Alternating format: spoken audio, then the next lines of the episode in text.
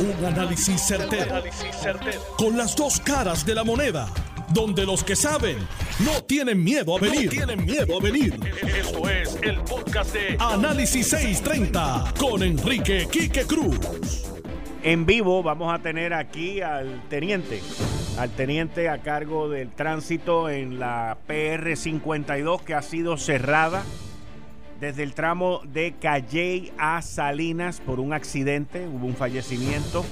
Y usted va a escuchar aquí en vivo la persona de la policía que está allí y las directrices de dónde ir y hacia dónde coger vías alternas. El presidente Trump firma orden ejecutiva para reformar la policía a nivel nacional.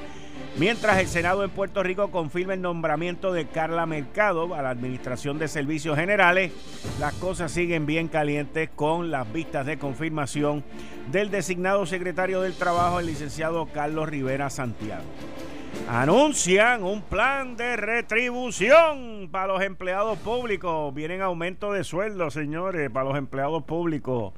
Por eso fue que lo anunció la Junta y no más nadie. Oiga, el 25 de junio, eso es en nueve días, en nueve días, abre la Torre Eiffel en París. Y aquí nosotros todavía estamos mirando a ver por el morro y el yunque y las playas. Suben las ventas al detal en los Estados Unidos al 17%, 17.7% subieron las ventas al detal cuando en en abril esas ventas habían caído 16.7%, así que un rebote ahí enorme. Y al día de hoy, supuestamente, han muerto más personas en los Estados Unidos por el coronavirus. Se estiman que han muerto 116.526 personas, ciudadanos americanos que son más de los que murieron en la Primera Guerra Mundial. En el mundo entero se estima que han muerto 438.399. Enorme, así que hay que cuidarse. Bueno, eh, estoy aquí con nuestro corresponsal Jerry Rodríguez, que me asistió en conseguir al, al, teniente con toda esta situación que ha surgido hoy en la PR52. Jerry, Muchas gracias, bienvenido como siempre. Explícame. Muchas gracias, Quique. Saludos a la audiencia. Saludos para ti y definitivamente una situación lamentable que eh, sucede en la PR 52, pero tenemos precisamente en línea telefónica al teniente Elviceno. Él es el encargado de tránsito, director de tránsito del negociado de la Policía de Puerto Rico. Bienvenido a Noti1, teniente. Sí, buenas tardes, Jerry. Buenas tardes, pueblo de Puerto Rico. Estamos aquí con el señor Quique Cruz, Buenas tardes, teniente. Buenas tardes, Quique. Buenas tardes al pueblo. Bueno, ¿cuál es la situación? ¿Qué es lo que se da, teniente? Es aproximadamente hace de las cuatro y cuarto de la tarde en la autopista PR52, precisamente en el kilómetro 51, en dirección de Caguas a Salinas, el conductor de, una vehículo, de un vehículo pick-up color blanco, aparentemente debido al cansancio físico, se quedó dormido. Por tal razón impactó a un camión de arrastre que se encontraba estacionado en el paseo Lamentablemente, pues el pasajero delantero de la Picó falleció en el acto. El conductor del mismo resultó con herida, pero está estable, va, a ser eh, lo, va a ser su condición es estable, por lo menos, no es de gravedad. Eh, está cerrada la, la vía de Calley a Salinas. Sí, la, la, se está, se logró abrir un, un carril, el carril izquierdo en lo que se va a comenzar con las medidas de la escena. Tan pronto comencemos a, medir, pues obviamente hay que cerrar todos los carriles, pero al momento hay un carril abierto. Ok, y vías alternas definitivamente. Sí, ahí la, la salida 39 de Calle, esa es la salida que conecta con la 1 y luego, continúa eh, toda la 1 hasta conectarte en Salina nuevamente. Ok, y teniente, ¿como cuánto tiempo más o menos se va a tardar todo este proceso allí en, en la PR52? Bien, apenas lo, apenas lo que llaman son 30 minutos aproximadamente en la investigación. Ahí tiene que personarse al lugar el fiscal, tiene que personar el servicio técnico, la, la funeraria para el levantamiento del cadáver, la grúa de la policía. En realidad puede ser eh, sin escatimar mucho de, de hora y media a dos horas adicionales. Mínimo, mínimo dos horas adicionales. Sí. Mientras tanto, se corre con un solo carril, que es lo que están haciendo ahora, en adición a la salida 39 antes de Calle, ¿verdad? Eh, eso es así. Esa salida, pues, eh, eh, orientamos al personal que la deben de ir utilizando toda vez que eh, es la, es la única que tenemos previo al lugar del accidente y orientamos al personal que mientras están en la congestión vehicular que no se distraiga utilizando el celular o hablando por teléfono, obviamente esto no puede generar más accidentes de auto y por ende más tráfico vehicular. Teniente, y le pregunto, o sea, usted nos indicó, para estar claro con esto, que eh, se ha habilitado un carril, ¿verdad? En este caso mencionó el carril izquierdo, es el que se ha habilitado, pero que una vez llegue el personal técnico para entonces eh, investigar la escena, se va a cerrar por completo, por un momento. Sí, eh, es, solamente en lo que tomamos las medidas del lugar y tomamos la fotografía, que eso nos puede tomar alrededor de 15 a 20 minutos. Ok, pues entonces vía alterna. Muchas gracias al teniente Elviceno. Muchas gracias, teniente. Muchas gracias. Bueno, ahí ustedes escucharon al teniente Elviceno eh, desde la escena en donde se, se perpetró este aparatoso accidente eh, con un, una pick-up eh, arremetió contra un camión grandísimo, un trailer de eso, este, que estaba en el paseo, estacionado allí. Actualmente hay un solo carril abierto, un solo carril abierto de Calley a Salinas.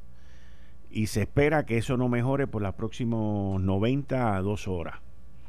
La alterna es, me, dijo el teniente, la salida 39 antes de Calley y por ahí seguirlo hasta Salinas. Así que cólmese de paciencia.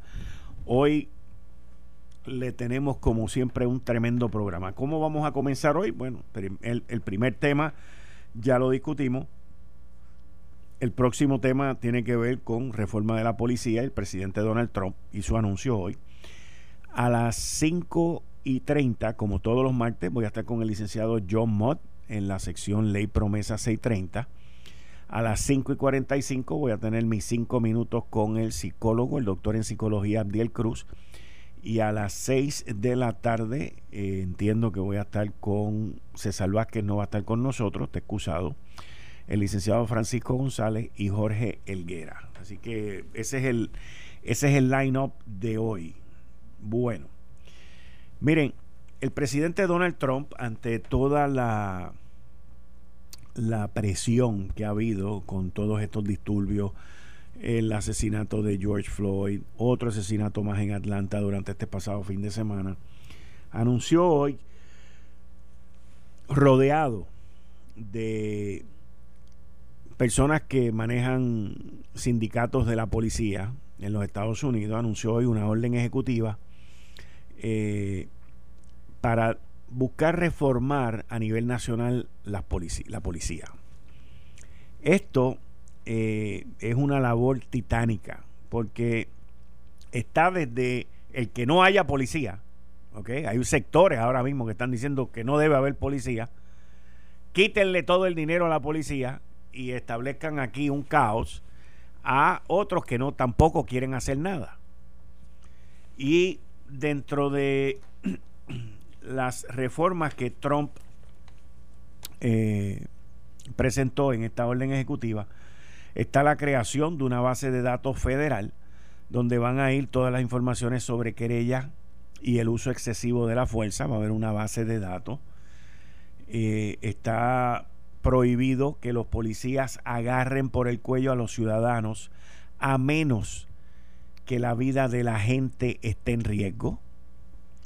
Y también dentro de las medidas pues hay accesos a fondos discrecionales federales si aceptan ser acreditados por organismos independientes. Así que eh, esto es parte, pero los demócratas entienden que eso no es nada, los liberales que eso es menos, y es otro dilema y otra discusión política que se está llevando a cabo en la nación norteamericana eh, ante esta situación que ha ocurrido. Aquí han habido muchísimas reformas, han habido muchos cambios pero todavía no, no hay eh, lo que se espera. Y es que los policías, la policía, eh, tiene que buscar integrarse mucho más en la comunidad, muchísimo más en la comunidad, porque si el policía no es de la comunidad, no se va a poder identificar con las necesidades que hay en la comunidad. Yo tampoco creo en el liberalismo este que se está hablando de quitar la policía, hacer esto y hacer lo otro, pero miren lo que ha ocurrido en Puerto Rico. Miren la reforma de Puerto Rico. La reforma de Puerto Rico ha destruido a la policía de Puerto Rico. Ha destruido. Hoy tenemos en la calle menos de 7 mil policías. La policía de Puerto Rico todavía no tiene los fondos suficientes necesarios para hacer su trabajo. Y hay una serie de problemas pues, que no se han podido resolver. ¿Y quién fue que nos metió en esto? Nos metió en esto el Departamento de Justicia Federal. El que hoy es presidente del Partido Demócrata de los Estados Unidos, Tomás Pérez, fue el que orgullosamente nos metió en esto. Y miren el mogollo que han dejado aquí. Porque lo que hay aquí es una mogollera.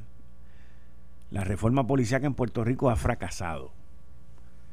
Y eh, eso era lo que los demócratas y los liberales, esa era la visión de Tomás Pérez, Barack Obama y toda esa gente, tenían en algunos sitios en los Estados Unidos han sido exitosos, en otros como este pues han sido un total fracaso.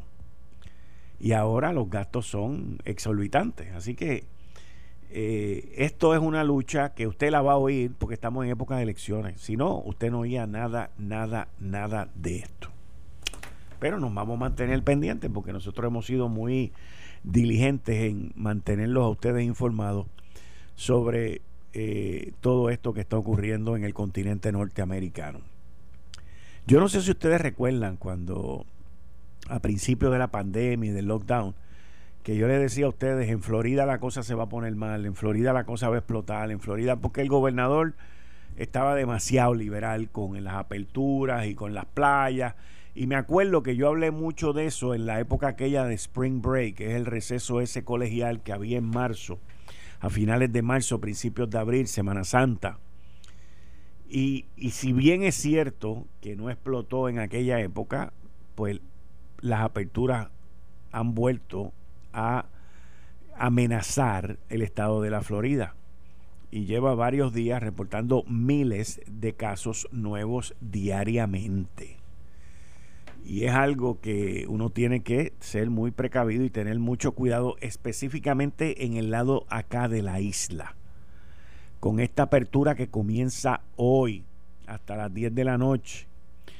Ya, miren, parece que me oían tanto cuando yo decía que la chicharra esa me volvía loco a las seis y media de la tarde, que como vienen las primarias por ahí, pues decidieron no, no chicharrear. Así que ya no va a haber chicharra, ya no van a chicharrear más y ya no te van a tocar a las nueve y media de la noche el vete para tu casa. No, ya dijeron, mira, ya vamos a dejar eso porque la cosa está caliente ya. Así que, interesante, interesante. Ahora como nosotros somos boricua y es palo si boga y palo si no boga, pues vamos a decir, ah, es que no me lo dijeron y no me di cuenta que son las diez y media de la noche. Apúntelo, que eso va a pasar. Apúntelo, que eso va a pasar. Pero políticamente no quieren que llegue ese pito. Y de verdad que era un pito molestaba, molestaba, molestaba, molestaba. A mí siempre me tocaba aquí eh, a las seis y media, seis veintinueve, seis treinta. Y de verdad que, eh, como dicen los americanos, it was quite disturbing, molestaba.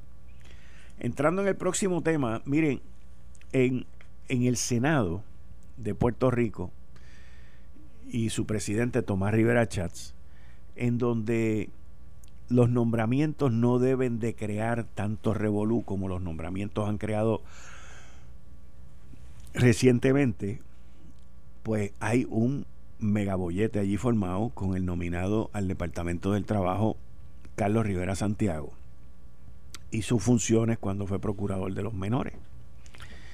El presidente del Senado, Tomás Rivera Chat, se expresó hoy que va a seguir indagando que va a seguir con las vistas y que quiere escuchar a todas las partes, lo cual yo entiendo que es lo correcto.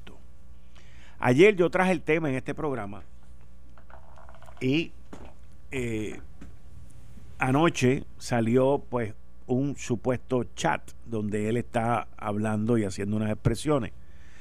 Hoy el licenciado Marco Rivera, que es el abogado de, de Alma, al Mayariela Cruz, eh, y a quien conocí la semana pasada, dijo que no podíamos tener un racista eh, como secretario del Departamento del Trabajo.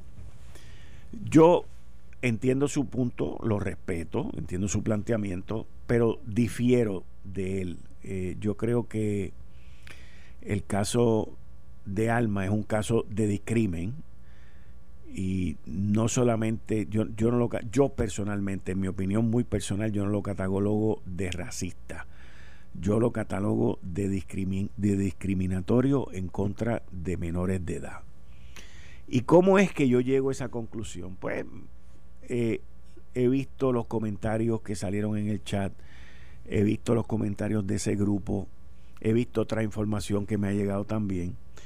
Y yo entiendo que esta gente eh, están allá arriba trepados en el poder y ven a estos niños y estas niñas como seres de mal, como criminales.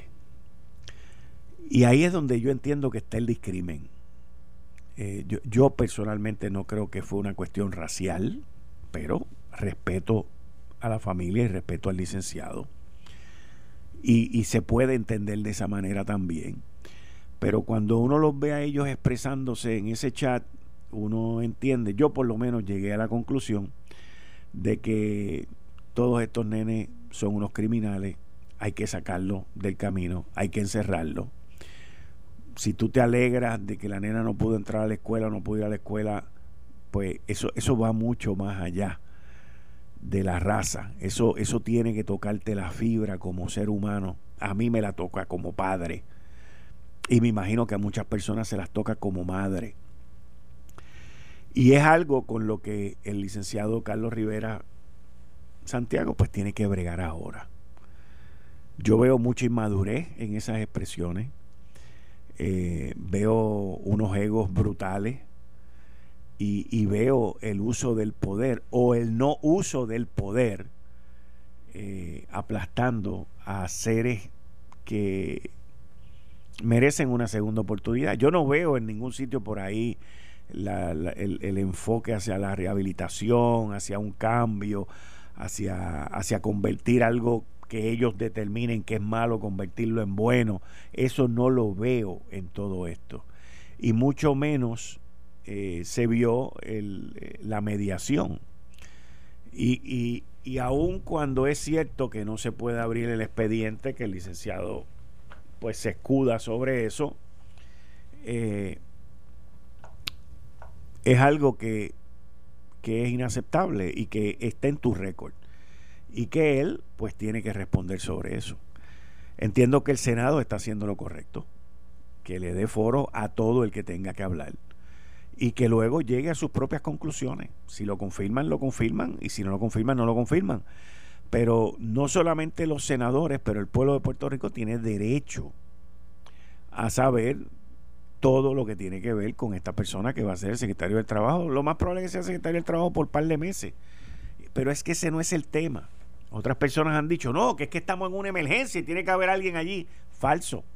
Allí hay una subsecretaria y hay una sub de la sub de la sub. Y hay un montón de gente que en el gobierno ya deberían de estar trabajando allí resolviendo eso. Además, los empleados del sector privado que están pidiendo el desempleo, los que forman las filas y forman estas, necesidades tan grandes que han tenido por más de 10 semanas, pues resuélvanle cuando puedan, porque lamentablemente así ha sido en esta ocasión. Y eso sin contar, porque tengo conocimiento propio de gente que yo conozco, que después del huracán María les denegaron les denegaron, después del huracán María, les negaron el derecho al desempleo estando desempleado. Y nunca resolvieron eso y ese dinero nunca se supo dónde estuvo. O sea, y sabemos que los, los procesos son arcaicos, que los sistemas son arcaicos, todo eso lo sabíamos. Pues entonces tienes que meterle más recursos o contratarlo. Dinero hay, recursos hay. El problema es que no hay No hay la voluntad. Ese es el problema. No hay la voluntad. Eh, estás escuchando el podcast de Noti1. Análisis 630 con Enrique Quique Cruz. Y con nosotros, como todos los martes a las cinco y media, el licenciado John Mott. John, bienvenido a Análisis 630 como siempre. Muchas gracias. Gracias por tenerme.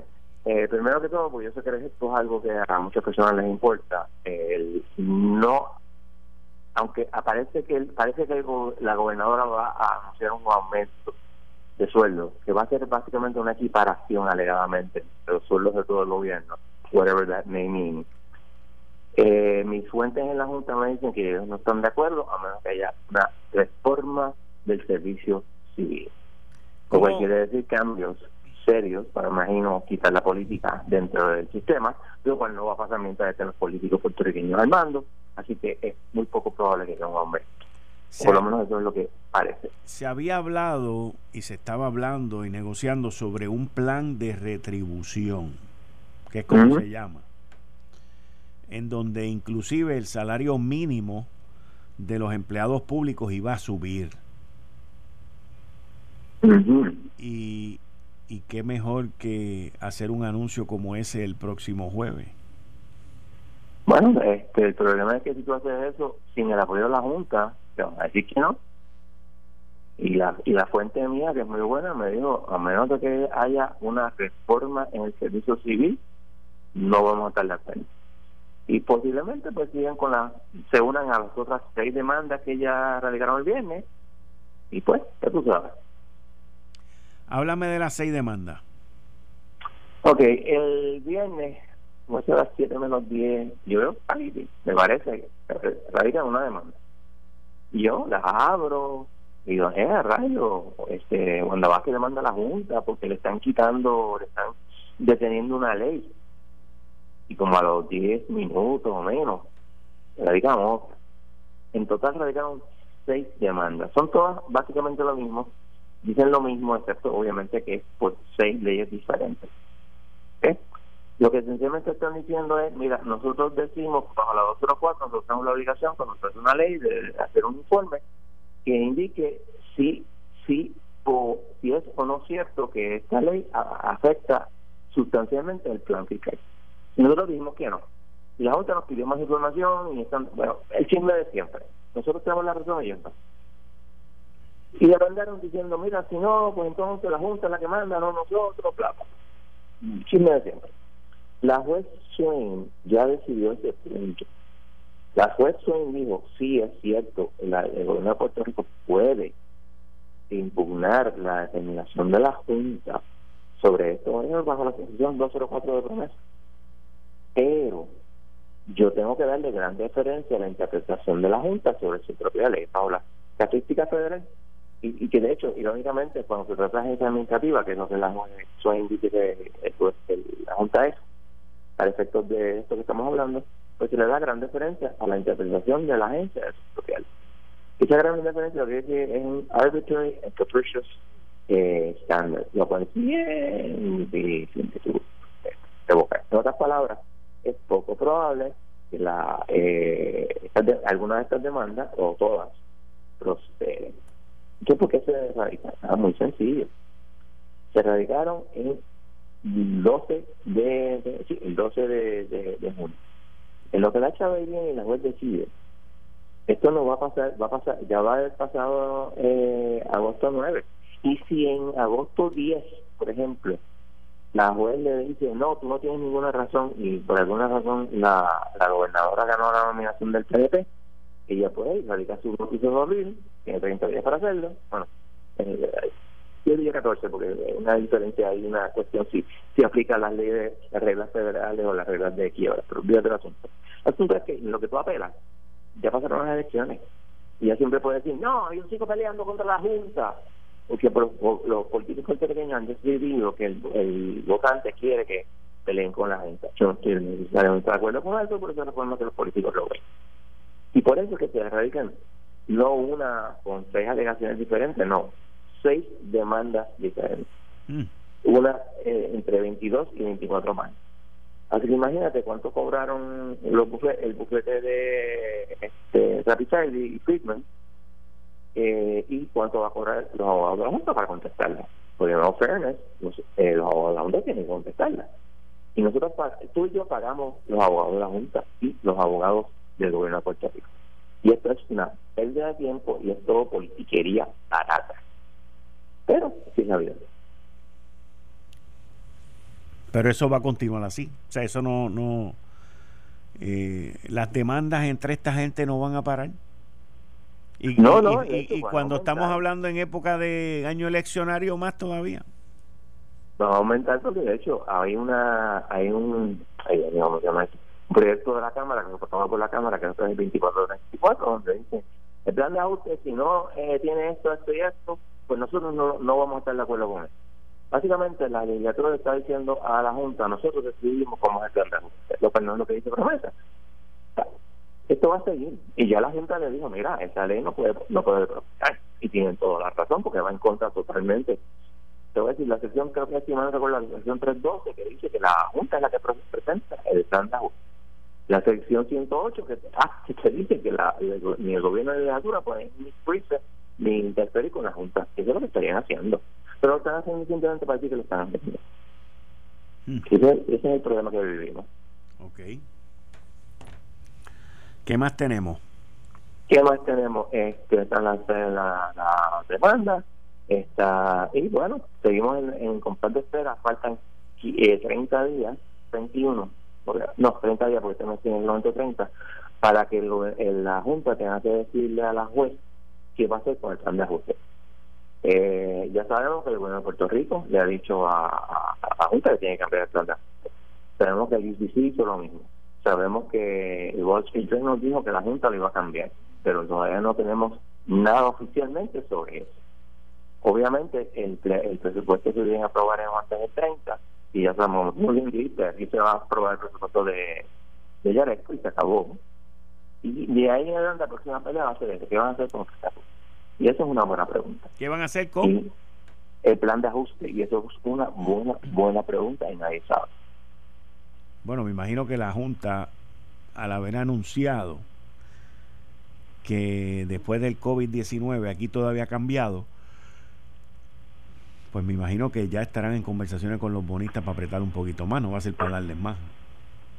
Puede que sí, puede que no. Porque estoy en dos partes en este tipo de cosas. Explícame. Tú puedes venir y decirle a los bonistas, yo no te voy a pagar, así que quédate conmigo. Y tú puedes decirte a freír O pueden decirte, sí, me voy a sentar contigo, pero no te va a cambiar nada. no sabemos todavía, lo sabremos el 15. Porque parte del problema es que nosotros, todas las negociaciones se mantienen en secreto total, por orden del tribunal. No es por ninguna ley de promesa, ni nada por decirlo, sino porque el tribunal quiso que fuera de esa manera, obviamente pedido por la Junta, pero es así en la vida también. Y eso es así how it stands right now. Ok. Ahora, me imagino yo que también envían un mensaje a los bonistas con quienes ya habían negociado eh, al dejar el presupuesto y no hacer recorte. Claro, y eso es un problema porque le estás diciendo a los bonistas, mira, aquí nosotros vamos a mantener el gasto como seguido. Correcto. Y hay mucha evidencia que el gasto ha aumentado, el gasto no ha bajado, ha aumentado. Eso no es consistente con una eh, con un estado en quiebra.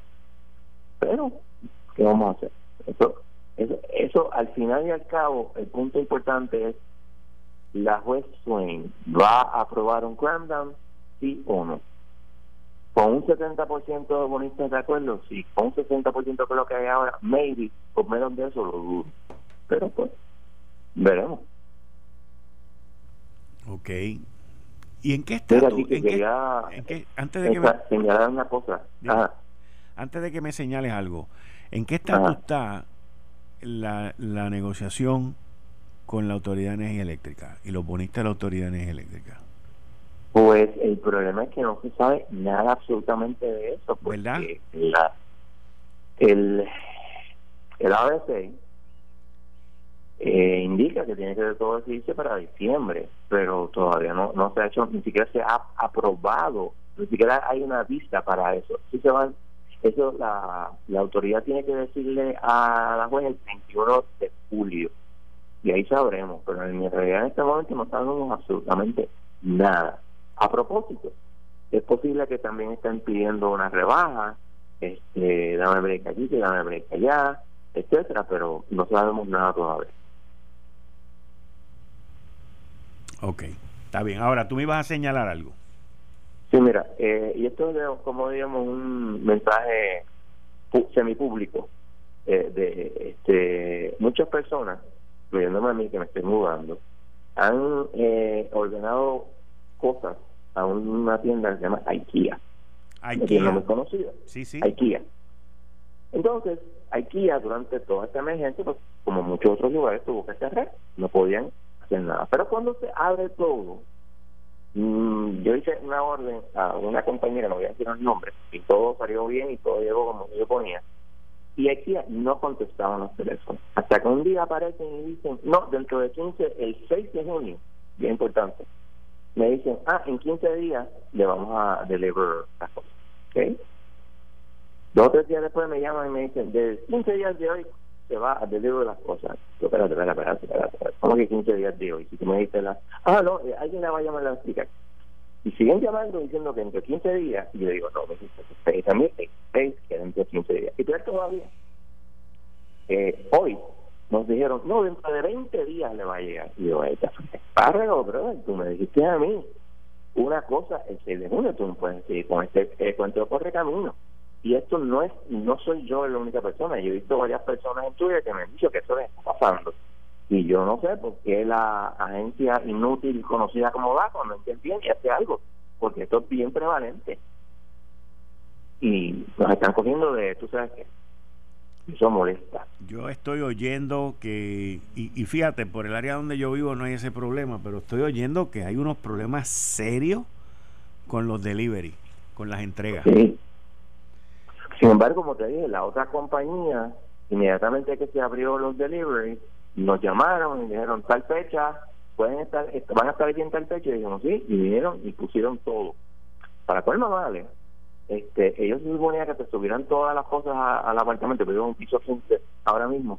Ahora nos dijeron, no, no, eh, las vamos a dejar abajo, ustedes Que también es bien cómodo, tú sabes. Pero sí la vida.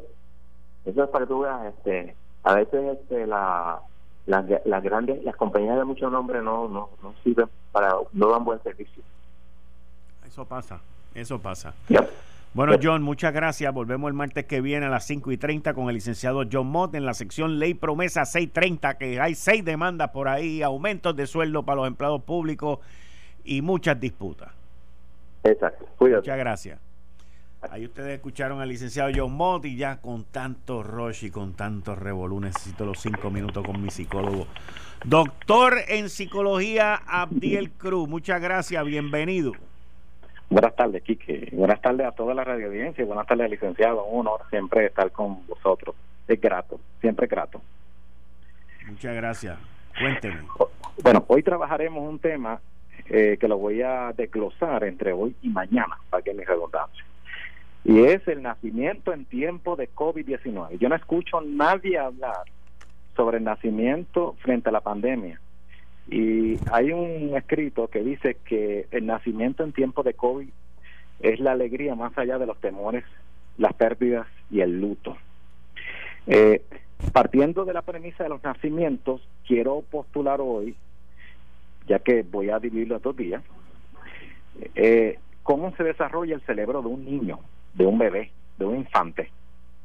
Es importante que entendamos que el cerebro de un infante madura dentro y fuera eh, del proceso, ¿verdad?, de desarrollo eh, cuando se encuentra dentro del feto y cuando sale del feto, evidentemente que el cerebro necesita desarrollo interno y desarrollo externo.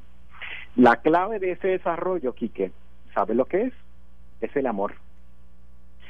Debo postular que el periodo más importante en el desarrollo del cerebro de un niño es la etapa que comprende de cero años y seis años, entre cero a seis años.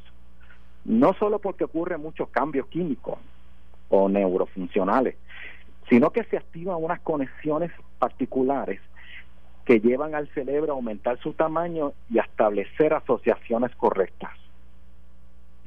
Recordemos que el cerebro humano, a lo largo de los primeros años de vida, es cuando comienza a asentar los pilares para el desarrollo de la inteligencia emocional. La forma en que interactuamos con el recién nacido, nosotros como padres y madres y personas, y el estilo de la crianza son los componentes principales para el desarrollo del bebé. Lo voy a mencionar porque esto es sumamente importante. La forma en que interactuamos con el recién nacido o nacida, el estilo de la, de la crianza son los componentes principales para el desarrollo de un bebé o una bebé. De darse ambas relaciones sanas, adecuadas, se podría eh, propiciar un tiempo de salud emocional. En otras palabras, el brindarle afecto, amor y ayudarle a madurar poco a poco garantizamos la formación de un ser humano adulto en condiciones sanas y balanceadas para enfrentar la realidad que vivimos hoy y la realidad que vivirá ese, ese, ese hombre o esa mujer o esa persona, ¿verdad? Así que, mientras más y mejor informamos y amamos a un niño o una niña, mejor, más saludable y más sano se desarrollará. Por encima del COVID, el amor es lo principal. Ahora voy con la frase. El luto y el sufrimiento han hecho que el valor de un nuevo nacimiento sea aún más evidente. Hablamos de las personas que han partido con mucho dolor y con mucho lamento, pero también tenemos que hablar de, la, de los menores, de los infantes que han nacido. Y eso es una gran alegría para un país que está en luto. Muy bonito y, y muy, muy acertado porque sí, este, con mucho respeto, con mucho cariño, con mucho amor, recordaremos a aquellos que no están aquí. Y con ese respeto, con ese amor y con alegría recibimos a los que llegan.